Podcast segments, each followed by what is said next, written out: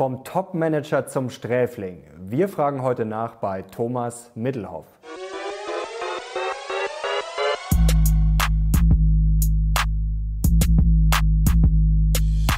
Servus Leute und herzlich willkommen in einem brandneuen Video der Mission Money. Wir sind heute back mit einem sehr, sehr spannenden und schillernden Gast. Er war Vorstandsvorsitzender des Medienkonzerns Bertelsmann und von Arcandor. Er war wirklich ein internationaler Top-Manager und landete schließlich als Häftling im Gefängnis. Über seinen Aufstieg und den tiefen Fall hat er ein Buch geschrieben und zwar heißt das schuldig. Und darüber wollen wir heute sprechen. Herzlich willkommen, Thomas Mittelhoff. Schönen guten Tag. Freut uns sehr, dass Sie hier sind. Sie schreiben in Ihrem Buch, ich bin schuldig, schuldig an meinem Scheitern, aber Sie schreiben dann auch, ähm, Arcandor wäre mit Ihnen als Manager gerettet worden. Saal Oppenheim hätte sie um ihr Vermögen betrogen. Madeleine Schickedanz machte äh, mit einer Falschaussage ihre Verteidigung zunichte und Roland Berger ging brachial und ungerecht, äh, ungerechtfertigt gegen sie vor. Das klingt jetzt gar nicht so nach Buße, sondern das klingt eher so ein bisschen, als wollten sie sich als Opfer darstellen. Nee, das ist keinesfalls so. Das, was Sie zitieren, ist auch völlig falsch zitiert und aus dem Zusammenhang gerissen. Also was ich konkret geschrieben habe, war, dass ich zunächst in der Zelle saß und mir Gedanken machte, wer hätte alles für mein Schicksal verantwortlich sein können. Und dann habe ich das nochmal aufgezählt. Und das würden Sie aber heute so komplett revidieren? Äh, das würde ich so komplett revidieren und auch so nicht darstellen, richtig. Okay. Also da stand in einem Prozess, in dem man sich das Scheitern bewusst macht, dann versucht man erstmal andere verantwortlich zu machen. Also die Anwälte oder Frau Schickedanz mit ihrer Falschaussage, das war alles so gewesen. Aber letztendlich sind das nicht die Ursachen dafür, dass ich mit meinem Leben vor die Wand gelaufen bin. Okay, kommen wir nochmal zurück zu diesem Zitat. Ich bin schuldig, schuldig an meinem Scheitern. Sie wurden aber auch schuldig gesprochen wegen Untreue und äh, Steuerhinterziehung. Also Sie sind Täter und nicht Opfer. Das ist dann ganz klar. Das ist auf jeden Fall so, dass ich das akzeptieren muss, wenn man in einem Rechtsstaat, so wie die Bundesrepublik Deutschland, von einem äh, Oberlandesgericht äh, für schuldig gesprochen wird, die Revision abgelehnt wird, was ja in 98 Prozent der Fälle der Fall ist, dann muss man das akzeptieren. Dass gleichwohl dennoch einige äh, Fachleute sagen, dass dieses Urteil ein wenig unverständlich ist, äh, das hilft mir natürlich auch nicht weiter. So, und wenn Sie das so einordnen, äh, dann muss man zumindest mal fairerweise sagen, äh, Sie haben den Steuerhinterzieher angesprochen. Das sind drei Fälle, in denen die Kosten einer Festschrift als äh, Betriebsausgaben abgesetzt wurden. Ja, äh, das Gericht war der Meinung, diese Festschrift sei ein komplettes Geschenk von mir gewesen, an den zu ehrenden. Und das ist die Umsatzsteuer auf die Festschrift. Das sind genau 27.500 Euro. Hm. Also wenn Sie mich hier so als den großen Steuersünder Deutschlands ankündigen, 27.500 Euro. Aber verstehen Sie jetzt vielleicht Menschen, die sagen, gut, das klingt jetzt so ein bisschen nach Marketing-Gag, also jetzt ein Buch zu schreiben, sich schuldig zu bekennen und sozusagen Buße zu tun und dann ab sofort sozusagen als guter Mensch weiterzuleben. Können Sie das nachvollziehen, dass das, das vielleicht manche ist, so empfinden? Dass äh, Menschen äh, zu so einer Sichtweise kommen können, kann ich verstehen. Ja? Mhm. Äh, damit muss ich auch leben. Ja? Äh, dass man in jeglicher Form äh, einem anderen, den man gar nicht kennt, irgendetwas unterstellt. Ja, weil man sowieso findet, ich konnte den nie ausstehen, der war schon immer arrogant und so. Ich kann das alles nachvollziehen. Mhm. Aber das ist nicht die Triebfeder, dieses Buch geschrieben zu haben. Mein Triebfeder war, dass ich gesagt habe, das, was mir noch geblieben ist, äh, das ist meine Erfahrung und die Fähigkeit zu kommunizieren, nicht mehr. Und die setze ich ein mit einem Ziel, nämlich anderen vor Augen zu halten, dass sie meine Fehler nicht wiederholen. Mhm. Dass ich mir dafür dann noch Spott, Häme, äh, Kostenkommentare äh, einhandle, damit muss ich leben, damit kann ich aber auch umgehen. Mhm. Es kamen aber schon einige Vorwürfe zusammen, nur nochmal um zu diesem äh, Thema zu kommen. Also ein Bonus in Millionenhöhe trotz Verlusten, Oxford Sponsoring von 840.000 Euro ohne Vorstandsbeschluss, die äh, Arcando in Rechnung gestellte Festschrift, das hatten Sie schon angesprochen für Ihren Mentor Mark Wössner und private Reisen, die angeblich vom, äh, von Arcando dann bezahlt wurden. Also ist das dann so alles der Fall gewesen? Äh, wie stehen Sie da heute dazu, zu diesen also, Vorwürfen? Also äh, ja, es gab das Sponsoring der Universität Oxford. Das Verfahren ist eingestellt worden. Also wenn Sie jetzt für jeden Manager das eingestellte Ermittlungsverfahren als Vorwurf jetzt zitieren, dann würden Sie wahrscheinlich viel zu tun haben bei allen DAX-Vorständen. Ja? Jawohl, ich habe einen Bonus bekommen, aber nicht, weil Acker nur Verluste gemacht hat, sondern weil ich die Thomas Cook Group aufgebaut habe und damit das EBITDA-Ziel von Akanor weit übertroffen habe. Mhm. Und äh, um Ihnen das aber nochmal ganz klar zu sagen, Oxford-Sponsoring würde ich immer wieder machen, gemacht haben. Ich brauchte auch keinen Vorstandsbeschluss. Ja. Okay. Aber zu dem Bonus, den ich bekommen habe bei meinem Ausscheiden, ja, den hätte ich sein lassen sollen. Ja, mhm. Ganz einfach, das war falsch, das war Gier und das war gierig. Ja? Und äh, ich glaube, wenn Sie sich äh, dem nähern wollen, was die Ursachen sind für Fehler im Management oder für Scheitern, ja, dann ist eigentlich das, was Sie gerade zitieren, dieses Oxford-Sponsoring, nicht das richtige Beispiel. Der Bonus wäre das richtige mhm. Beispiel. Ja?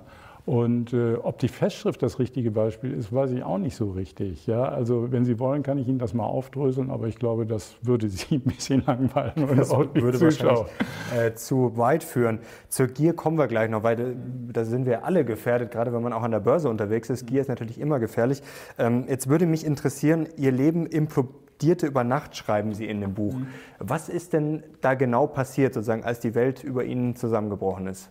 Ja, es gibt ja eigentlich äh, verschiedene Zeitpunkte oder Anlässe, zu denen man feststellen könnte, äh, mein Leben ist mir völlig entglitten. Ja? Und eigentlich äh, hast du den Tiefpunkt deines Lebens erreicht. Also äh, in der Rückschau, äh, möglicherweise war es, als ich nackt in der Kleiderkammer im Aufnahmebereich des, für die Untersuchungshaft stand und ich dann wirklich noch versucht hatte, wenigstens die Unterhose anhalten zu können und als dann das Kommando kam, Unterhose ausziehen, dass ich gedacht habe, das ist der Tiefpunkt und dann ist ja immer wie bei Murphy's Law, ne? dann mhm. kommt nochmal was, was schlimmer ist. Da kam nämlich das Kommando, an die Kachelwand äh, treten, nach vorne überlegen, Beine auseinander, äh, Leibesvisitation. Ob ich mhm. also Drogen mit in die Untersuchungshaft schmuggeln würde. Und äh, so eine Leibesvisitation, wie Sie sich vorstellen können, mit Gummihandschuhen und so, ist nicht sehr angenehm. Und mhm. äh, möglicherweise war das der Tiefpunkt. Möglicherweise war es aber auch, als die Zellentür zuknallte und man nicht mehr eigenbestimmt war, definitiv. Ne? Also es gibt da verschiedene Momente, in denen praktisch wie so ein Film vor Augen war, du hast komplett versagt, du hast dein Leben komplett außer Kontrolle. Können Sie sich noch daran erinnern, das waren jetzt schon die Tiefpunkte, also wirklich sehr bewegende Eindrücke, ähm, wann Sie zum ersten Mal so das Gefühl hatten, dass Sie ein bisschen die Kontrolle verlieren. Also Sie waren ja wirklich ganz oben. Sie beschreiben das ja auch an vielen Beispielen. Mhm. Also wirklich, man kann vielleicht noch weiter oben sein, aber es ist schon sehr schwierig. Mhm. Also Sie waren es einfach gewohnt zu gewinnen und auch die Kontrolle zu haben, Macht mhm. zu haben. Wann ist Ihnen wirklich mal vielleicht so in die Magengrube gefahren und wann war so der erste Moment, wo Sie gesagt haben, oh, vielleicht äh, habe ich jetzt einen Fehler gemacht oder vielleicht muss ich jetzt mal aufpassen? Also sowas, sowas Unmittelbares habe ich eigentlich nicht erlebt was ich erlebt habe, ist schon, dass ich äh, solche Anzeichen hatte wie, ich hatte plötzlich Schwierigkeiten, in den Spiegel zu gucken. Also plötzlich wahrgenommen. Ja, hat sich natürlich wahrscheinlich aufgebaut. Also so okay. zwei, drei Jahre vor meiner Inhaftierung hatte ich Probleme, mein Spiegelbild zu ertragen. Ja. Oder äh, manchmal war es so, dass ich äh, äh, mich verhalten habe. Ich bin eigentlich äh, nicht ein unfreundlicher Typ anderen Menschen gegenüber, mhm. aber dass ich dann so in meinem Arbeitsprozedere war, dass ich ungewollt unfreundlich wurde oder unleidlich wurde oder ungeduldig wurde oder bestimmte mhm. Dinge nicht mehr. Und von daher, also im, im Rückblick, das hat sich immer weiter aufgebaut und das bedauere ich außerordentlich. Gibt es so einen Moment, es gibt sicherlich einige, die haben wir alle, aber gibt es so einen Moment, wo Sie sagen würden, das, wenn ich das nur rückgängig machen könnte? Eine Entscheidung oder eine. Also gibt es da eine so prägnante Sache, wo Sie sagen, das war wirklich so der größte Fehler oder da begann vielleicht alles einfach? Also es gibt äh, zwei solche Momente, ähm, ohne Frage.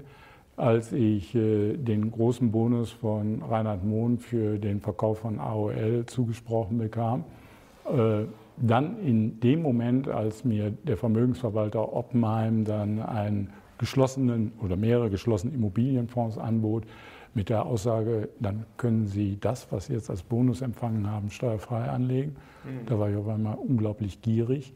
Und das hat eigentlich in der Kettenreaktion mein ganzes Leben wirtschaftlich ruiniert.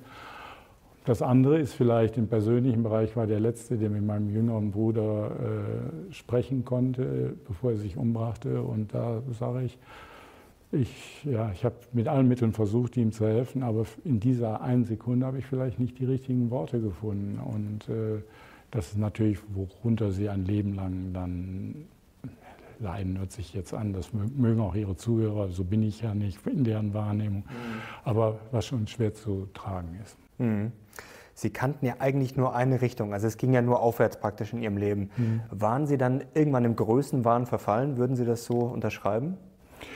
Ja, das würde ich in letzter Konsequenz äh, so äh, äh, schon sehen. Also die Erdung, die ich eigentlich immer gehabt hatte in jungen Jahren und die Erdung, die meine Frau versucht hat, mir weiterzugeben oder meine fünf Kinder, äh, die habe ich dann in Teilen einfach hinter mir gelassen. Ja, und es gibt dann äh, äh, schon Elemente, wo man sagt, das umschreibt Größenwahn. Mhm. Ja? Ich meine, ist jetzt klar, dass jetzt hier wieder zusammengefasst werden wird und Mittelhoff sagt, und jetzt er war größenwahnsinnig, endlich hat er es zugegeben. Ne? Aber in gewisser Hinsicht auf einzelne Verhaltensmerkmale trifft es schon zu. Worin hat sich das denn geäußert? Also man nimmt das ja vielleicht nicht in dem Moment so wahr, aber gerade im Nachhinein. Also was sind da so Anzeichen, wo Sie nein sagen, ja, wie konnte ja, ich das denn nur machen? Das sind ja eben noch, ne, das sind ja die Dinge, weswegen ich das Buch geschrieben habe. Mhm. Ja? Also wenn man denkt, man ist wirtschaftlich unabhängig, dass man anfängt auf einmal im Konsumbereich ja, äh, Dinge zu zeigen, die eigentlich äh, früher überhaupt nicht das Leben geprägt haben. Also da muss es das Haus an der Côte d'Azur sein, da muss es das Haus auf dem größten Hügel sein, da muss es das Haus mit dem größten Grundstück sein, da muss es das größte Haus sein und so weiter. Das können Sie durchdeklinieren. Und äh, da verschieben sich letztendlich die Relationen. Ich wäre mit einem Haus woanders als an der Côte d'Azur auch zufrieden gewesen. Es hätte auch 10, 10 Prozent der Größe haben können oder irgendwas, dass man glücklich gewesen wäre. Also äh, da passieren schon Dinge, äh, dass man so eine gewisse Erdung verliert und das betrifft eigentlich dieses Risiko. Jeden, der wirtschaftlich erfolgreich tätig ist und dann auch noch eine Karriere macht, die aus Sicht Dritter dann irgendwie attraktiv ist. Also würden Sie sagen, das kann jedem passieren? Liegt das dann stark am Umfeld oder ist das dann auch äh, eher die Persönlichkeit? Ja, es, es, ist, sind natürlich die charakterlichen Prägungen. Also was macht jetzt eine Persönlichkeit aus? Ne? Äh, ich glaube, in der Persönlichkeitsstruktur ist der Charakter ganz entscheidend und charakterliche Prägungen entwickeln sich weiter. Und bei mir, ich habe eine Grundanlage von Wertesets gehabt aus meiner Erziehung heraus, aber äh, mit meiner weiteren beruflichen Entwicklung habe ich mir Dinge bei anderen abgeschaut. Ich habe geguckt, wie andere leben und habe immer gedacht, warum nicht ich auch? Ja? Und daraus habe ich formuliert, was ich auch in dem Buch geschrieben habe, dieses Ich bin wichtig Prinzip oder darauf habe ich Anspruchprinzip. Ja? Ich war fest davon überzeugt, ich arbeite so viel, also habe ich darauf auch Anspruch. Mhm. Wobei Sie eigentlich aus einem sehr bodenständigen Umfeld kommen. Sie beschreiben das sehr schön, äh, die Beziehung auch zu Ihrem Vater in dem Buch. Ähm, Sie hatten ja dieses familiäre Umfeld. Ihr Vater, äh, ich zitiere Sie mal, äh, hat gesagt, niemals darfst du arrogant sein, Thomas, bitte ändere dein Verhalten, versprich es mir. Da geht es auch um, eine, ähm, um einen Vorfall mit einem Nachbarn, sage ich jetzt mal, oder einem Tankstellenbesitzer, der dann sich beschwert hatte bei Ihrem Vater, dass Sie mhm. sich irgendwie arrogant verhalten hätten mhm. oder bei den Mitarbeitern und bei ihm in der Tankstelle, glaube ich, war es. Mhm. Warum haben Sie diesen inneren Kompass verloren? Also es wurde Ihnen ja eigentlich vorgelebt, richtig? von Ihrem Vater. Ja, äh, das war sogar eine richtige Schlüsselszene, weil mein Vater mir da gesagt hat, also werd nie arrogant und ich mhm. bin damit umgegangen nach der Devise, wenn Herr Nattermann das sagt, der Tankstellenpächter, mhm. ja, äh, den finde ich überhaupt nicht interessant, den Hahn, ja, und wenn der das sagt, er findet mich arrogant, ja, dann gefällt mir das sogar noch eher. Mhm. Hat sehr also, bestärkt dann sogar. Ja, das mhm. hat sogar das Gegenteil getriggert, kann ja vorkommen in mhm. solchen Momenten. Und äh, ich glaube, dieses in Anführungszeichen arrogante, das habe ich eigentlich mein Leben lang offensichtlich durchgetragen, weil die meisten Menschen, die Sie fragen, ja, äh, also ich sage mal so, fragen Sie mal nach Deutschland rein, 90 Prozent sagen sowieso, der ist schuldig. Die wissen zwar nicht wofür, aber die sagen, oh Gott, ganz schlimmer Typ. Ja. Und das Zweite, was Sie auf jeden Fall sagen, ist arrogant. Ja? Und das habe ich mir selber zuzuschreiben. Da mache ich denen überhaupt gar keine Vorwürfe, weil ich dummerweise so eine Mischung an mir habe. Wahrscheinlich auch heute, wenn die mir zugucken, sagen die, nee, das ist ein echt arroganter Typ. Ähm, ich kann das nicht ändern. Äh, ich sehe mich selber gar nicht arrogant. Meine Kinder sagen auch, äh, du bist alles, aber nicht arrogant. Und äh, der ehemalige Betriebsratsvorsitzende von Karstadt Quelle, der Pokrivke, der ist vor die Kamera getreten und gesagt, dieser Mann ist alles, aber nicht arrogant. Mhm. Aber trotzdem glauben 90 Prozent der Menschen, dass ich ganz, ganz schrecklich arrogant bin. Was mich jetzt interessieren würde, diese Entwicklung. Also es gab ja ein paar Warnzeichen auch. Sie beschreiben das ja wirklich sehr offen und ehrlich. Zum Beispiel gab es dann einen Vorfall mit der Kanzlerin, das ist mir jetzt hängen geblieben. Also da waren sie auf dem Weg zum Empfang. Ich verkürze das jetzt mal ein bisschen und waren dann sozusagen vor der Kanzlerin und die hat sie dann von hinten gezupft und gemaßregelt und nach dem Motto, muss das jetzt sein, dass sie vor der Kanzlerin laufen? Und sie haben das, sag ich mal, dann es hat ihnen irgendwie auch ein bisschen gefallen, so habe ich das rausgelesen, und sie haben dann einfach, sind dann weiter marschiert und haben das auch so ein bisschen genossen, dann diese Macht mhm. zu haben. Ähm, merkt man nicht in solchen Momenten dann doch irgendwo, zumindest unterbewusst, so, okay, ich habe jetzt sogar, äh, zeige sogar der Kanzlerin, äh, wer ich bin oder was ich kann oder was ich mir rausnehmen kann. Wäre das nicht zum Beispiel so ein typisches Warnzeichen gewesen, dass man da mal sagt äh, oder nachts aufwacht und denkt, vielleicht bin ich jetzt irgendwie ein bisschen drüber. Also vielleicht bin ich jetzt nicht zu weit gegangen. Das kann gut sein. Ähm, ich schilder Ihnen jetzt aber vor allen Dingen für die Jüngeren äh, nur so ein bisschen, was natürlich auch Verhalten äh, ein Stück beeinflusst. Mhm. Stellen Sie sich jetzt mal vor, ein junger Mann entwickelt sich beruflich irgendwie, dass man sagen würde, oh, der kommt aber schnell und steigt schnell auf. Dieser junge Mann äh, wird auf einmal vom US-Präsidenten eingeladen, habe ich ja in dem Buch geschrieben. Bei George Bush waren Sie auch. George Bush mit der ganzen Familie Bush ein Wochenende verbracht und so weiter und so fort. Der fängt auf einmal an und sagt immer, also amerikanischer Präsident wichtiger als deutscher Kanzler. Ne? Also ich bin auch von Helmut Kohl zum Wandern eingeladen worden und, und, und. Mhm. Also und dann erleben Sie gleichzeitig, wie diese Politiker um die Gunst dieses Medienmanagers ein bisschen werben. Ja, zumal vor Wahlen, dann wird man zu vertraulichen Gespräch eingeladen, kannst du mal. Und das Bild des jungen Mannes von den Politikern fängt an, sich zu verschieben. Ja, weil der sagt, hm, ich sehe die jetzt aber ganz anders, als jetzt der normale deutsche Wähler diesen Politiker sehen würde. Mhm. Ja? Und das führt dann zu solchen Verhaltensmerkmalen, dass man sagt, oh, die wollten ja schon immer was von mir und dies und das und jenes. Und diese Episode, äh, Sie haben vollkommen recht mit Ihren Feststellungen und Bemerkungen. Nur eins muss man vielleicht nochmal einordnen sagen, es war keine offizielle Delegation, alle sind aufgebrochen, sind losgelaufen und so weiter. Aber als Sie mich am Ärmel zupfte und zeigte, ihr ist wichtig, dass äh, sie gerne vorne geht, die Frau Merkel, da haben Sie schon recht, da hätte man ja überlegen können und sagen, äh, so what. Ja? Und, äh, aber damals war ich schon äh, sehr, sehr drauf in diese Richtung. Ja. Wir hatten schon über den Bonus gesprochen, wo Sie gesagt haben, das war vielleicht nicht äh, das Klügste. Und man merkt ja schon, dass Ihnen das jetzt auch ein bisschen, ja, ich sag mal, vielleicht sogar ein bisschen wehtut, dass die Leute Sie dann aus Ihrer Sicht falsch einschätzen. Also, dass Sie Sie abgestempelt haben. Und das war ja damals auch schon der Fall. Ähm, warum haben Sie dann nicht zumindest aus Imagegründen, sage ich mal, darauf verzichtet, einfach um vielleicht so ein bisschen ähm, haben Sie über sowas nachgedacht oder stand sowas für Sie gar nicht zur Debatte? Sie sind ja fair mit Ihren Fragen. Ne? Dann frage ich Sie mal umgekehrt. Ist Ihnen bekannt, dass mein Nachfolger bei Arcandor, der Herr Eick, für 35 Tage Nichtstun einen Bonus von über 20 Millionen bekommen hat? Ja gut, Haben Sie die Frage mal Herrn Eick gestellt? Gut, diese Fälle der kommen ja immer diese wieder Fälle vor. kommen vor. Sie reden bei mir über einen Bonus von 2 Millionen, was die Sache nicht besser macht. Mhm. Ne? Also äh, ich stehe dazu, dass es falsch war. Ja?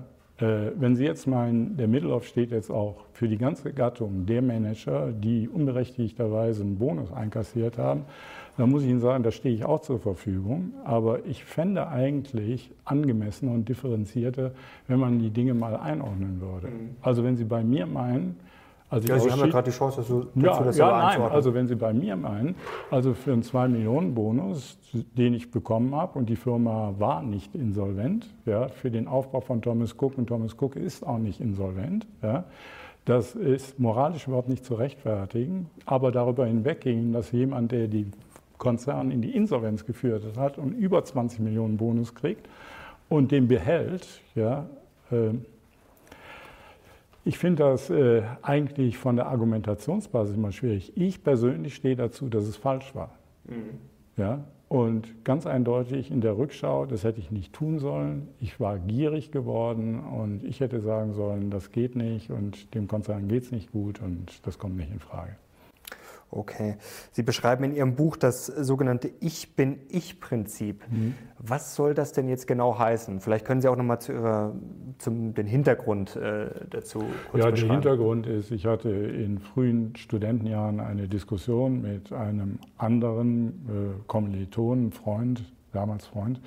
Wir wohnten im Studentenwohnheim und da hatten wir uns festgebissen in einer Diskussion, was das Leben bestimmt, welche Position man im Leben hat und so weiter.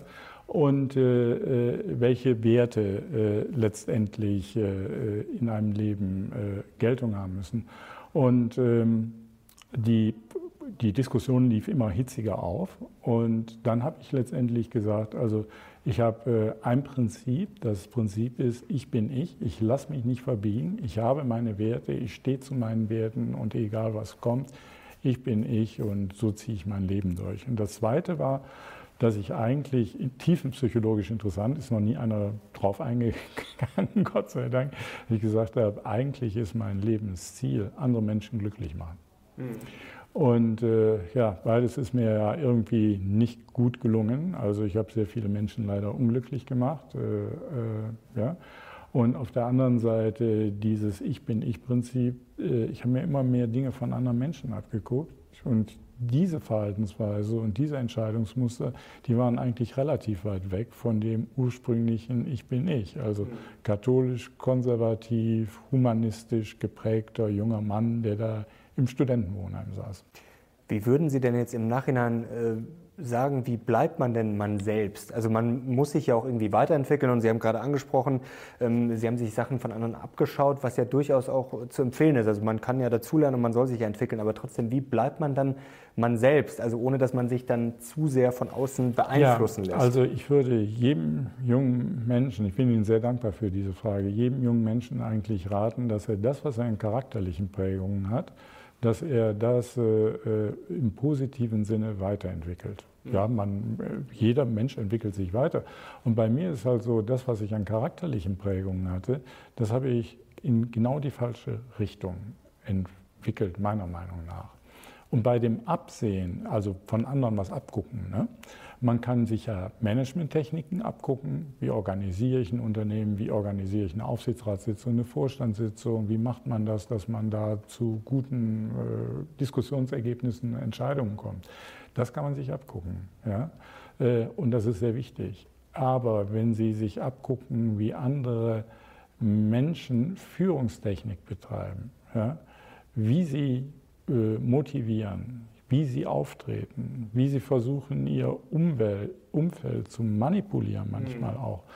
Da gibt es schreckliche Dinge und ich habe mir da vielfach genau die falschen Dinge rausgesucht und wurde letztendlich zu so einer Schablone des kalten Managers, der da so einsam um den Globus surft und so weiter und so fort. Aber kann man in diesem Spiel, wenn ich mir das jetzt so vorstelle, dieses Machtspiel zwischen Politikern, zwischen Managern, kann man da jetzt, sag ich mal, als guter Mensch überhaupt bestehen? Also ist das realistisch? Oder muss man da nicht manipulieren? Muss man da nicht hm. äh, eine gewisse Macht aufbauen? Ja. Also, funktioniert glaube, das wirklich? Ich, ich, glaube schon, dass das geht. Äh, ich habe ja deswegen auch von diesen Todsünden in meinem Buch geschrieben, mhm. den sieben. Äh, nicht als Todsünden, man stirbt und tritt vor Gott und er sagt ab in die Hölle, sondern das sind Todsünden, die in einem schleichenden Prozess anfangen, den Charakter zu verändern. Ja? Mhm. Und bei mir ist es ganz einfach so, in der Rückschau äh, habe ich festgestellt, dass genau diese sieben Todsünden dazu geführt haben, dass sie in so einem schleichenden Prozess meinen Charakter aufgeweicht, durchlöchert haben und dass das ursächlich dazu geführt hat, dass ich so mit meinem Leben gescheitert bin. Und äh, äh inhaltlich, ja, äh, worum geht es da? Es geht um Stolz und Hochmut. Ja? Es geht um Narzissmus. Es geht um, äh, dass man keine Mäßigung mehr kennt. Es geht darum, dass man nicht mehr im Moment leben kann. Es geht auch um Wollust ja, und so weiter. Also das sind Zorn und Neid. Das sind Dinge, äh, die prägen eigentlich oder können äh, Führungskräfte in erheblichem Maße äh, verändern. Und äh, wahrscheinlich bin ich der Einzige in Deutschland, dem das passiert ist, sage ich mal so. Also ich jedenfalls nehme es auf mich und stehe dazu. Aber eben als Warnhinweis für jüngere Menschen, dass ich sage, macht es nie so. Mhm. Und zu Ihrer Frage nochmal, ja, man kann das mit, mit Tugenden, mit Kardinaltugenden zumindest eindämmen und unter Kontrolle halten, so ein Prozess. Bei mir ist dieser Prozess außer Kontrolle geraten. Mhm. Jetzt stelle ich mir das schon so vor, dass natürlich auch mal Stimmen von außen kamen, also von alten Freunden, von der Familie, den Vater hatten wir vorhin schon angesprochen, die dann vielleicht auch mal sagen, du hast dich verändert, wie, das so, wie man das so klassischerweise kennt, oder du bist jetzt arrogant, du bist nicht mehr derselbe. Wie unterscheidet man denn da zwischen Neidern, die es ja auch gibt, die dann einfach sozusagen stehen bleiben und man entwickelt sich selber natürlich weiter, und wie unterscheidet man also zwischen Neidern und echten Freunden? Also das ist ja auch, stelle ich mir dann sehr schwierig vor, vor allem wenn man dann immer höher fliegt. Also ja, bei mir war es nach, nachher so, also mein Vater ist leider 2008 verstorben, bei mir war es nachher so, dass ich äh, im Prinzip äh, entweder mir keiner mehr was zu sagen wagte, traute, mhm. oder ich im Prinzip die eine oder zwei Personen, äh, dass ich das einfach äh, abgestellt hatte, wirklich ernsthaft zuzuhören. Ne? Und bei wichtigen Entscheidungen, da hatte ich ja auch zum Beispiel einen kritischen Rat von meiner Frau oder von meinem ältesten Sohn und habe es trotzdem falsch gemacht, anders gemacht. Ja. Also wieder besseren Wissen sozusagen oder äh, entgegen des Rates, den man da erfahren hatte, das zu entscheiden. Und ähm, äh, ich glaube eigentlich, äh, das ist ein eigentlich ja auch im eigentlichen Sinne ein wechselseitiger Prozess. Wenn wir unser System ernst nehmen, ja, des zweistufigen Boardsystems, die Amis haben ja das einstufige, das sogenannte Board, wir haben ja Aufsichtsrat und Vorstand, da müsste man eigentlich sagen, es bedarf eines starken Aufsichtsrats, der dann sagt, äh, also pass mal auf, du oder Mann oder du Frau an der Spitze des Unternehmens, das machst du jetzt nicht mehr. Und wenn du das weiter machst, dann hat das ganz schwere Konsequenzen. Ja. Mhm. Also die Kraft mir gegenüber hat eigentlich, glaube ich, keiner gehabt. Und, mhm. äh, und vielleicht habe ich auch dafür gesorgt, dass äh, ich in so eine Situation nicht kommen konnte. Ne? Und eigentlich ist es zu wünschen, gerade auch wenn man so in den DAX reinguckt, ja, wo man gerade sagt, da ist jetzt der eine starke Vorstandsvorsitzende, der sich zu allen möglichen Themen äußert. Ja. Da gibt es hier in München so einen Fall. Da würde ich eigentlich wünschen, dass der Aufsichtsratsvorsitzende oder Raten da mal hingeht und sagt, pass mal auf, nicht alleine auf der Welt, nicht deine Aufgabe, ja, kümmere dich ums Geschäft. Und äh, weil ich erkenne mich in so einem Verhalten leider wieder und, und sage dann auch, das ist nicht gut, diese Entwicklung. Würden Sie eigentlich sagen, ähm, dass Ihr Verhalten, dass das typisch ist für diese Managerriege oder lässt sich das schwer verallgemeinern? Ach, das würde ich nicht äh, verallgemeinern. Das muss jeder für sich selber entscheiden. Ähm, ich habe ja eben ein bisschen sarkastisch gesagt, wahrscheinlich bin ich der Einzige auf Gottes Erden, der so ist. Ja. Äh, äh, ähm, aber das muss jeder für sich selbst entscheiden. Ich möchte da keine Aussage treffen, aber ich kann Ihnen mal das Beispiel nennen. Also ich habe ja geschrieben, ich hatte dann plötzlich so den Anspruch entwickelt, ich kriege immer das größte Hotelzimmer. Ne? Mhm. Habe das im Vortrag äh, äh, als Beispiel äh, dargelegt. Das war vor Unternehmern. Und dann kam ein mittelständischer Unternehmer, 10.000 Mitarbeiter, mit seiner Frau zusammen zu mir, bedankte sich und sagte, Sie haben mir die Augen geöffnet. Genau das mache ich auch. Und ich schäme mich jetzt dafür. Und äh, also ob ich da so ein Einzelfall bin, muss jeder für sich entscheiden. Aber mir ist aufgefallen, dass dieses Buch, was ich eigentlich für jüngere Menschen geschrieben habe, auf einmal relativ starke, ja wie soll ich mal sagen, äh, Resonanz findet bei älteren Führungskräften.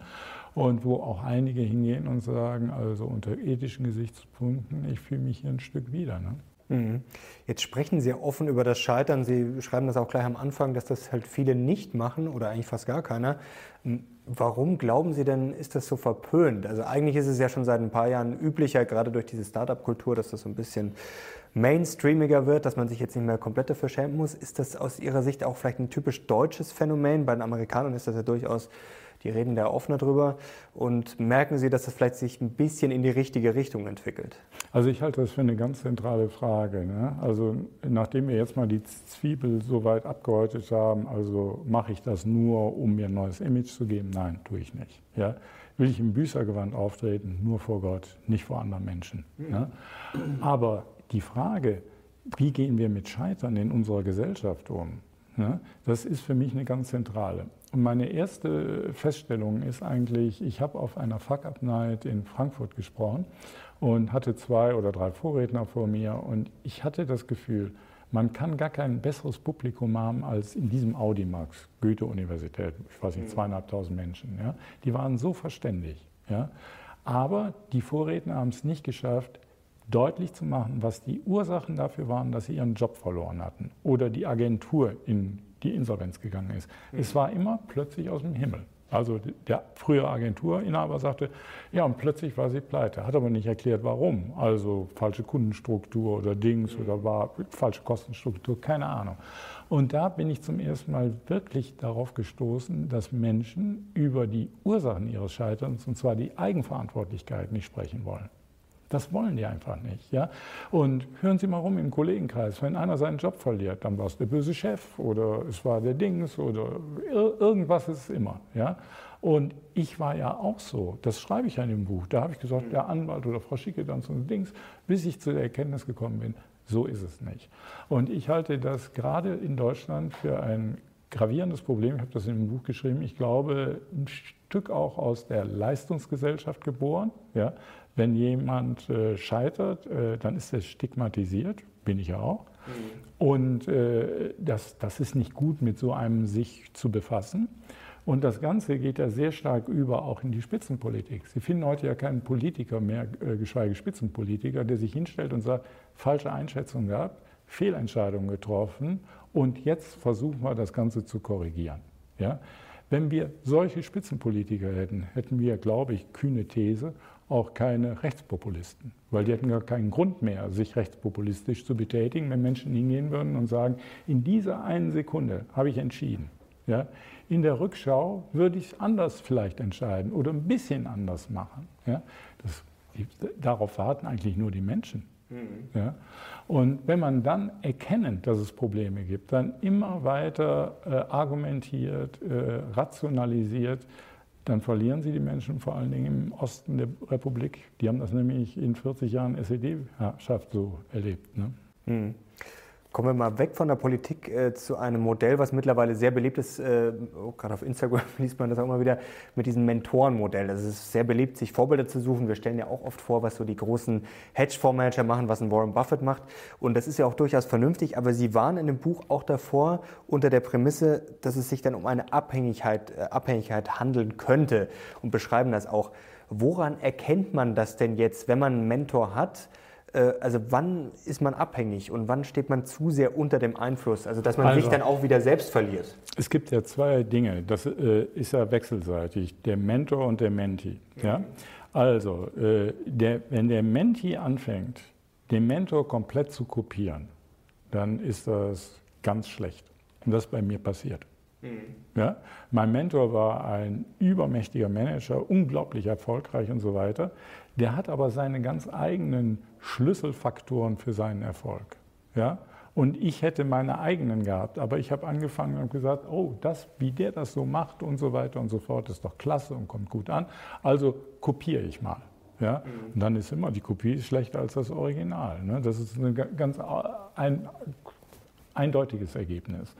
So, wenn der Mentor aber zu jemandem, den er coachen soll, der darf aber nicht in der Berichtslinie direkt von ihm abhängig sein, was bei mir der Fall war. Wenn der Mentor jetzt hingeht und sagt, ich habe jemanden, den ich coache, ja, dann ist das äh, sehr sinnvoll wenn Sie auch auf das zurückgehen, was Sie mich ja eben gefragt haben, gab es denn keinen, der Sie irgendwie korrigiert hat und so weiter. Ne?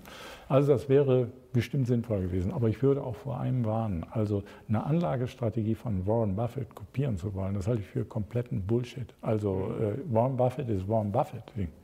Und äh, also man muss originär für sich selber äh, entscheiden, wer man ist, was man ist, welche Anlagestrategie man fährt. Also eine Kopie finde ich nie. Jetzt haben Sie vorher schon, haben wir schon über Macht und Manipulation gesprochen. Wie manipuliert man denn Menschen eigentlich? Ja, ähm, also das ist eine gute Frage von ähm, jemandem, der für ein Medienunternehmen arbeitet. Finde ich. Also ähm, ich glaube, als Führungskraft, Sie müssen ja sagen, wie kann eine Führungskraft Menschen manipulieren? Mhm. Ich glaube durch äh, Kommunikation, durch persönliche Kommunikation und indem man versucht, äh, vielleicht die Realitäten, wie sie sich stellen, äh, nicht klar darzustellen und zu skizzieren. Wie weit so eine Manipulation gehen kann, weiß ich nicht. Also ich meine, wir haben aktuell so einen Fall Diesel in Deutschland. Ja. Was ist das jetzt? Ist das die Manipulation einiger weniger Führungskräfte eines ganzen Systems bis hin zum Verkehrsministerium? Oder ist es wirklich die Frau in der Motorenentwicklung, die jetzt die Alleinschuldige sein soll? Das, das ist ja also eine interessante Frage. Ja? Und äh, ich glaube, dass man auch manipulieren kann über die Gestaltung einer Unternehmenskultur. Mhm. Also die Unternehmenskultur wird ja manchmal äh, im ostwestfälischen Unternehmen zum Beispiel sehr hoch gehalten. Ja. Tatsächlich dient es aber der, ja, sag jetzt mal, der, der Steuerung der Mitarbeiter. Mhm. Kommen wir nochmal zu Ihren persönlichen Erlebnissen. Sie haben ja wirklich auch sehr viele spannende Persönlichkeiten getroffen, waren ganz oben. Ähm, jetzt die Frage sozusagen zweigeteilt. Also sie ist eigentlich ganz einfach. Was ist der beste Tipp, den Sie jemals bekommen haben? Und jetzt würde mich interessieren, was Sie sozusagen vor, sagen wir, vor 20 Jahren gesagt hätten, also sozusagen auf dem Höhepunkt äh, der Macht, mhm. und was Sie heute sagen würden. Also ja, das, das hätte sozusagen der alte das, Thomas Mittelhoff gesagt und was, was das, sagt ist eine Neue? interessante Frage. Also erstmal könnte ich ganz spontan sagen, äh, das, was mein Vater gesagt hat, sei nie arrogant, Thomas mhm. war ja eigentlich der beste Tipp. Aber um das nicht nochmal äh, äh, jetzt hier zu zitieren, ist zum Beispiel ein Quote drin in dem Buch, als der Paul Desmarais Senior, der äh, ein ganz erfolgreicher kanadischer Unternehmer, hat Power Corporations gegründet, eines der größten kanadischen Unternehmen, Partner von Baron Freer. Und er rief mich an, als er gehört hatte, dass ich in Saint-Tropez ein Haus gekauft hatte und sagte mir wörtlich am Telefon, Thomas, denk dran, nie mit den großen Hunden pinkeln gehen. Und äh, das war so klug. Ja, hätte ich mal drauf hören sollen. Aber was folgern Sie da noch daraus, äh, draus? Also warum soll man nicht mit den äh, großen Hunden? Sie waren ja selber auch ein großer Hund, oder? ja, aber ich war äh, eigentlich äh, kein so großer Hund. Mit den großen Hunden meinte er dann so Bernard Arnault und Co. Ja, äh, in, wir waren alle befreundet, wir hatten unsere Häuser in Saint-Tropez und so weiter. Ich war ein angestellter Manager das ist ein himmelweiter Unterschied. Und die anderen waren die Eigentümer, Unternehmer von, von, von Konzernen ja, beachtlicher Größe. Die hatten einen ganz anderen Vermögensstatus und so weiter.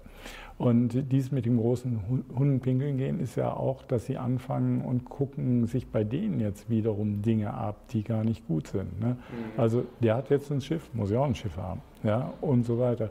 Also ich glaube, der Paul Desmarais hat äh, viel Sinn gehabt. Und das Interessante für mich ist eigentlich, äh, ich habe alles verloren. Ich meine, ich weiß zwar, dass jetzt hier die wieder sagen, ihre Zuschauer, aber irgendwo wird das, geht doch gar nicht. Ich habe alles verloren.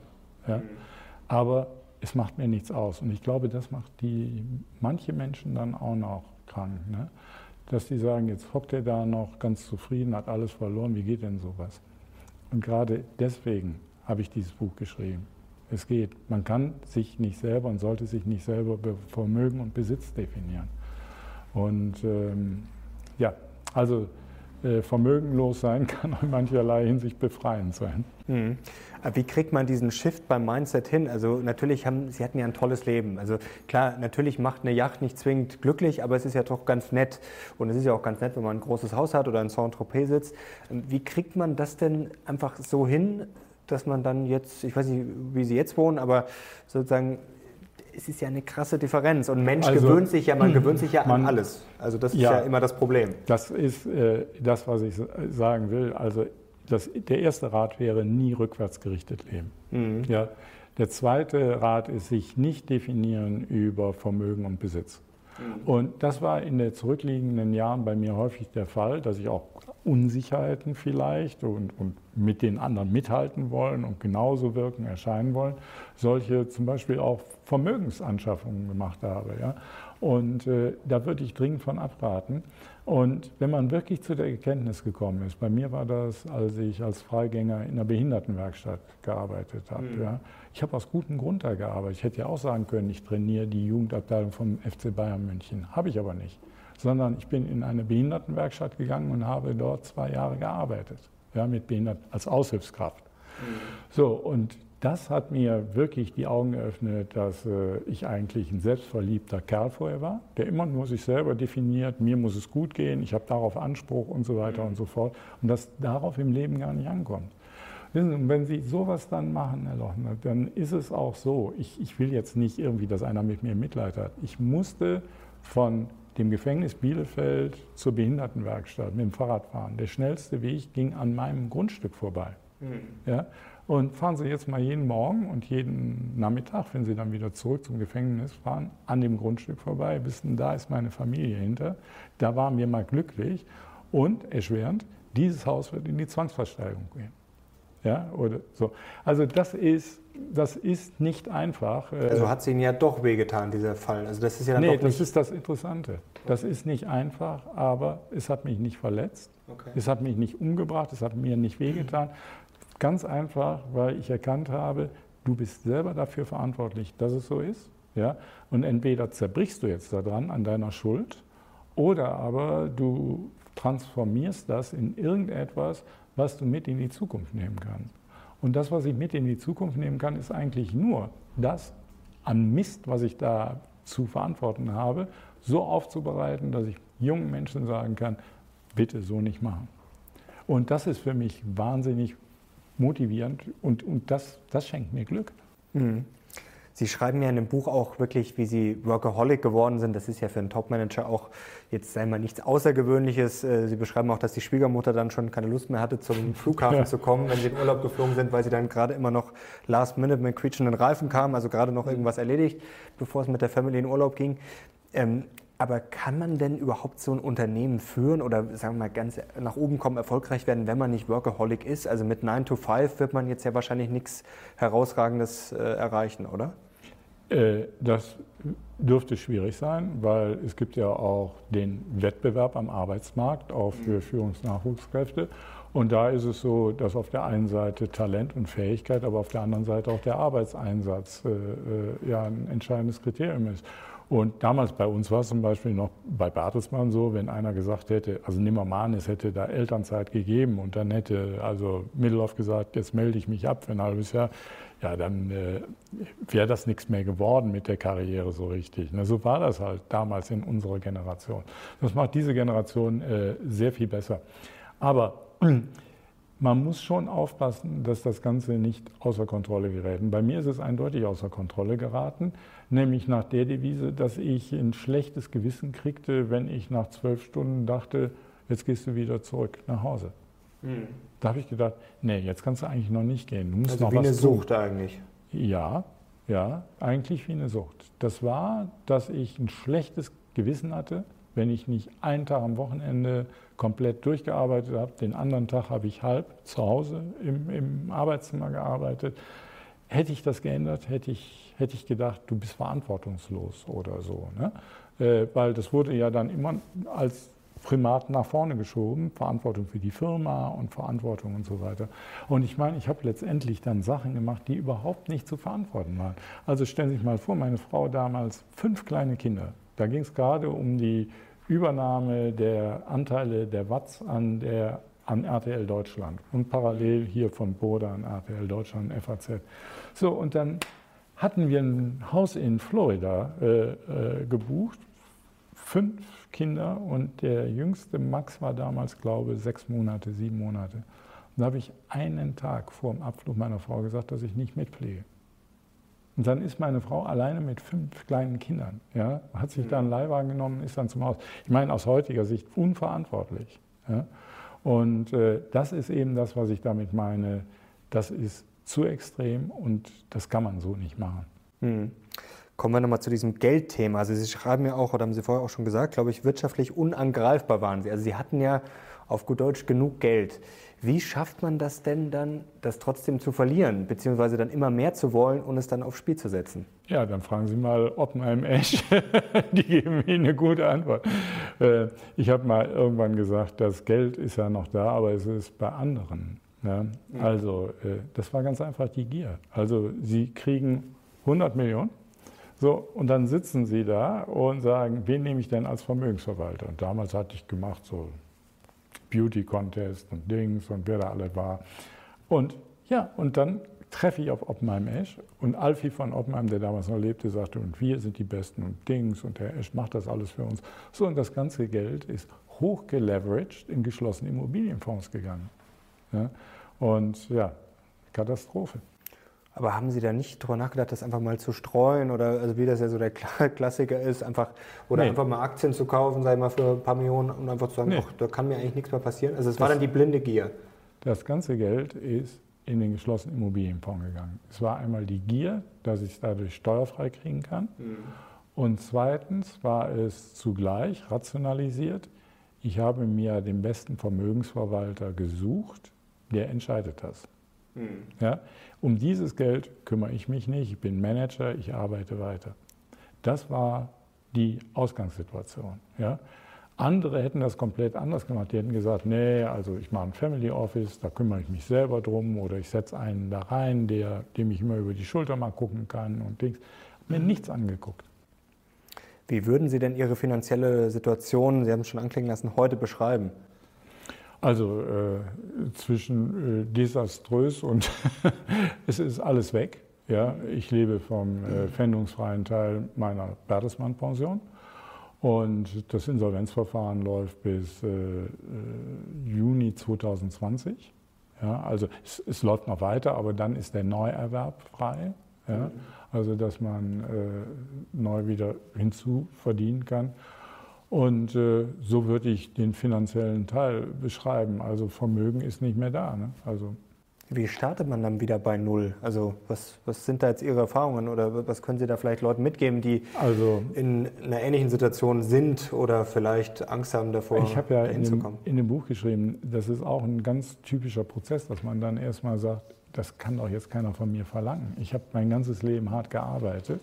Ich meine, stellen Sie sich mal so eine Sichtweise vor. Sie sind jetzt 66 ja, äh, und dann sagen Sie, äh, es war doch nie so, dass ich faul war. Es war doch auch nicht so, dass ich kein Geld hatte. Ich hatte schrecklich viel Geld und so. Und jetzt ist alles weg.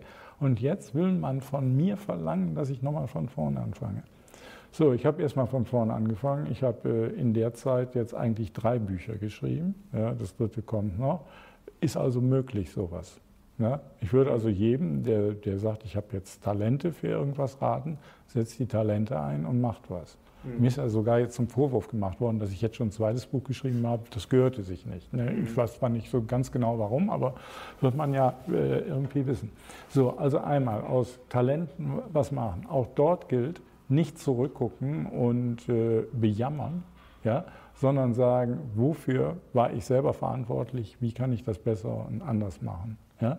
Und man kann sich auch äh, irgendwie, ich sehe es religiös, meine Erkenntnis war, egal wie tief ich falle, Gott hält mich. Ja? Mhm. Und äh, ich hatte schon zwischendurch die Sorge, dass ich komplett obdachlos werde, nichts, gar nichts mehr habe, keinen Wohnsitz mehr habe und so weiter. Hätte auch passieren können. Mhm. Ja, also äh, ist ja nur durch irgendwelche Zufälligkeiten so nicht gekommen.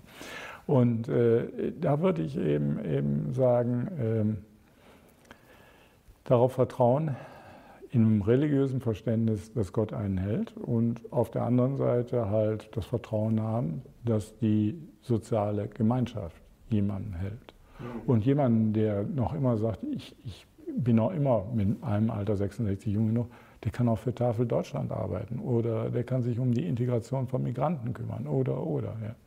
Versuchen Sie jetzt nochmal irgendwie, ich sag mal, ein bisschen nach oben zu kommen, so ein bisschen mehr aus Ihrem Geld zu machen oder sagen Sie, dass, äh, weil Sie haben ja durchaus die Talente, also, oder das ist ja nicht so, dass also Sie, nee, bei das mir ja wirklich. Bei mir gibt es drei Dinge, die ich äh, also äh, gerne tun würde. Ich würde gerne weiter schreiben, ja, äh, über interessante Themen. Ja. Das Zweite ist, dass ich äh, gerne weiter Vorträge halte. Momentan gibt es eine Flut von Anfragen, ja, verständlich vielleicht auch. Und das Dritte ist, dass ich gerne äh, Unternehmen, die so Start-up-Charakter haben, äh, also ausgewählten, äh, versuchen würde, mit meiner Erfahrung zur Seite zu stehen. Ja. Mhm. Ähm, und das reicht für ein ausgefülltes Leben und für ein zufriedenes Leben. Und äh, irgendwelche Vermögen nochmal zu bilden, das stellt sich bei mir nicht mehr. Sie beschreiben in dem Buch auch sehr interessant, wie Sie Jeff Bezos damals getroffen haben. Da war er noch nicht ganz so bekannt. Vielleicht können Sie das ganz kurz schildern, wie, der, wie Sie ihn so erlebt haben. Ja, ich finde, äh, Jeff Bezos ist ein großartiger Unternehmer. Äh, als ich ihn kennenlernte, äh, Mitte der 90er Jahre, 95, da hatte der so rund 70 Mitarbeiter. Ja. Da sind wir nach Seattle geflogen, weil wir hatten was gehört von Amazon, hatte mhm. sonst noch keiner in Deutschland. Und dann haben wir ihn besucht in Seattle und das war kurz vor Weihnachten. Da stand er in so einer größeren Garage. Ja, also nicht sehr eindrucksvoll, muss ich Ihnen sagen. Ja, und packte zusammen mit seinen Mitarbeitern die fürs Weihnachtsgeschäft bestellten Bücher. Damals war es ja noch nur Bücher eigentlich, oder? Das also waren ausschließlich Bücher. Mhm. Und dann schrieben die, äh, das war so anrührend, dann gab es dann, also hatte man die Möglichkeit als Geschenk mit einer mit einer kleinen Note, ja, und die wurde dann handgeschrieben damals noch. Ja, also dann saßen da einige mit Füllschrift, schieben das. So, und der Jeff stand da selber und packte die Dinger mit ein und so weiter, weil sie mussten dann äh, das rauskriegen. So, und wie er dann äh, zu Bertelsmann kam, um äh, unseren Deal dann zu verhandeln, durch den Vorstand zu kriegen, und war er auf der Hochzeitsreise ne, in Istanbul. Dann habe ich mit dem Bertelsmann-Flieger abholen lassen in Istanbul. Und äh, das lief dann gar nicht gut. Er landete dann in Gütersloh auf dem Militärflughafen und hatte Bermudas an und hatte einen Rucksack und ein Baseball-Cappy auf und äh, der fand dann nicht so wirklich den Anklang bei den Bertelsmann-Vorständen, die damals ja eine ganz andere Nummer waren ja, im Verhältnis zu ihm. Das hat sich ja schön umgedreht, ja, mhm. zwischenzeitlich, ja, kann man ja wohl so sagen. Und äh, ja, das war wirklich lustig. Jetzt haben Sie ja einige spannende Persönlichkeiten getroffen. Sie waren bei George Bush zu Hause und so weiter und so fort. Wer hat Sie denn in Ihrer ganzen Karriere am meisten beeindruckt? Als Persönlichkeit, kann ein Politiker sein, Mensch, was, was gibt's da, oder vielleicht gibt es da so einen Moment, wo Sie gesagt haben, das äh, war erleuchtend? Also äh, mich haben ohne Frage äh, beeindruckt und geprägt Mark Wössner und Reinhard Mohn, keine Frage, also neben meinem Vater. Äh, sehr beeindruckt hat mich Steve Gaze, der Gründer von AOL, von America Online. Ja, ein ganz außergewöhnlicher Unternehmer. Und mich hat äh, sehr beeindruckt, auch geprägt, Albert Freer, ja, also der belgische Investor, der leider verstorben ist voriges Jahr. Ähm, das sind also äh, Menschen, ja, die einem wirklich was mitgeben, beibringen konnten. Mhm. Sie schildern in Ihrem Buch auch ausführlich, was Klugheit bedeutet und wie man bessere Entscheidungen trifft. Also gute Entscheidungen treffen ist ja immer das Entscheidende. Was wäre da Ihr Tipp für die Leute zu Hause? Ausreichend Zeit nehmen für die wichtigen Entscheidungen. Mhm. Gut abwägen, Alternativen bedenken. Ich habe eigentlich alle Fehlentscheidungen, die ich getroffen habe, ein Stück aus dem Bauch und zu schnell getroffen. Mhm. Ja? Und da kann ich eigentlich Mut machen. Ein gut geführtes Unternehmen hat sowas wie einen Investitionsausschuss oder ein sehr gutes Controlling und und. Wenn man eingebettet in so ein Team arbeitet, die Entscheidungen da trifft, dann trifft man auch die guten Entscheidungen. Ich habe leider alle privaten Entscheidungen ohne ein solches Team getroffen. Ja, und die sind eigentlich alle nichts geworden. Dann, ne? mhm. Abschließende Frage, was ich sehr schön fand im Buch, Sie schreiben von der Trägheit des Herzens oder auch von der Unfähigkeit, den Moment zu leben. Das Problem kennen wir ja auch alle mal irgendwie. Man ist gestresst, man denkt dann an die E-Mails, die man noch schreiben muss, obwohl man eigentlich äh, jetzt vielleicht gerade in Urlaub fliegen will mit der Family. Was wäre da Ihr Tipp? Wie schafft man das, ähm, diesen Moment zu leben? Weil das ist ja mal sehr leicht gesagt, aber in der Tat dann gar nicht so einfach, gerade wenn man unter Stress ist. Also was ist, ist da Ihre Erkenntnis? Ich glaube, das ist äh, der Aspekt des bewussten Lebens. Mhm. Ja, also seit dieses alles mir widerfahren ist und ich mir auch eingestanden habe, ich bin selber schuld daran, habe ich bestimmte Dinge einfach umgestellt in meinem Leben. Also äh, früher war das immer das Primat des Blackberries, ist mhm. nicht mehr. Ja, wenn ich heute Menschen im Flugzeug beobachte, kaum ist die Maschine im Landeanflug machen die alle ihr Smartphone an, aber nicht um Wichtiges jetzt irgendwie, sondern die checken, was hat sich auf Facebook verändert, was ist auf Instagram los. Das ist ja wie eine manische Sucht. Die sind überhaupt nicht mehr im Hier und Jetzt. Ne? Oder vor kurzem war ich mit meiner Partnerin in einer Lounge der Swiss Air. Und äh, dann gingen wir rein und dann fragte die Bodenstewardess, äh, den Wi-Fi-Code, soll ich Ihnen den geben? Und dann haben wir gesagt, nee, wir brauchen den nicht. Und dann guckt ihr uns an und sagt, endlich mal ein Paar in dieser Woche, das sich noch etwas zu sagen hat. Und äh, das fand ich ganz bemerkenswert. Und äh, ich glaube, der bewusste Umgang mit Kommunikationstechnologien hilft schon ganz enorm. Und wenn man dann anfängt, früher habe ich über Manager gelacht, die gesagt haben, äh, ich war in Barcelona geschäftlich, abends bin ich in die Oper gegangen. Da habe ich gedacht, was denn das für eine Nullnummer und Luschi? Und abends habe ich dann noch drei Geschäftstermine. Ich würde heute Ihrer Generation und denen darunter Mut machen, das genau zu machen. Oder auch da mal wirklich zu sagen, ich hänge jetzt ein Wochenende dran, gucke mir noch das Museum an. Kostet die Firma dann ja nichts. Ne? Und äh, das habe ich alles falsch gemacht, weil ich wie in einem besoffenen Rausch ja um die Erde gedüst bin. Immer mit dem wichtigen Auftrag, gerade mal das Unternehmen zu retten und weiterzuentwickeln, in eine andere Liga zu bringen. Und äh, das war zwar in mancherlei Hinsicht gut. Ich würde in der Rückschau nichts anders machen, das würde Sie wundern. Mhm. Ne? Nein, und, äh, aber es war auf der anderen Seite so, dass man sich dabei verloren hat. Und wenn ich heute sage, meinen Zustand heute, also früher wollte ich mal Buchautor werden oder Manager, da war ich Manager, habe alles gehabt. Und heute bin ich Buchautor. Äh, ich meine, jetzt ist das zweite Buch, das erste war ein Spiegelbestseller, das zweite auch ganz witzig, ein Spiegelbestseller, der Spiegel. So, und äh, ja, und das macht mir wahnsinnige Freude. Und wie dankbar kann ich eigentlich Gott sein, dass man nochmal so eine Chance bekommt. Das ist doch ein schönes Schlusswort. Herzlichen Dank für das spannende Gespräch und vor allem für die sehr, sehr offenen Worte. Ist nicht selbstverständlich, Herr Mittelhoff. Herzlichen Dank. Mhm. Leute, schreibt doch mal in die Kommentare, was ihr mitnehmen konntet und hoffentlich liked ihr das Video heftig. Das äh, war auf jeden Fall ein sehr spannendes Gespräch. Danke euch fürs Zuschauen und herzlichen Dank nochmal, Herr Mittelhoff. Hat sehr viel Spaß gemacht, war sehr spannend. Und wir sind jetzt raus, wir sehen uns beim nächsten Mal. Ciao.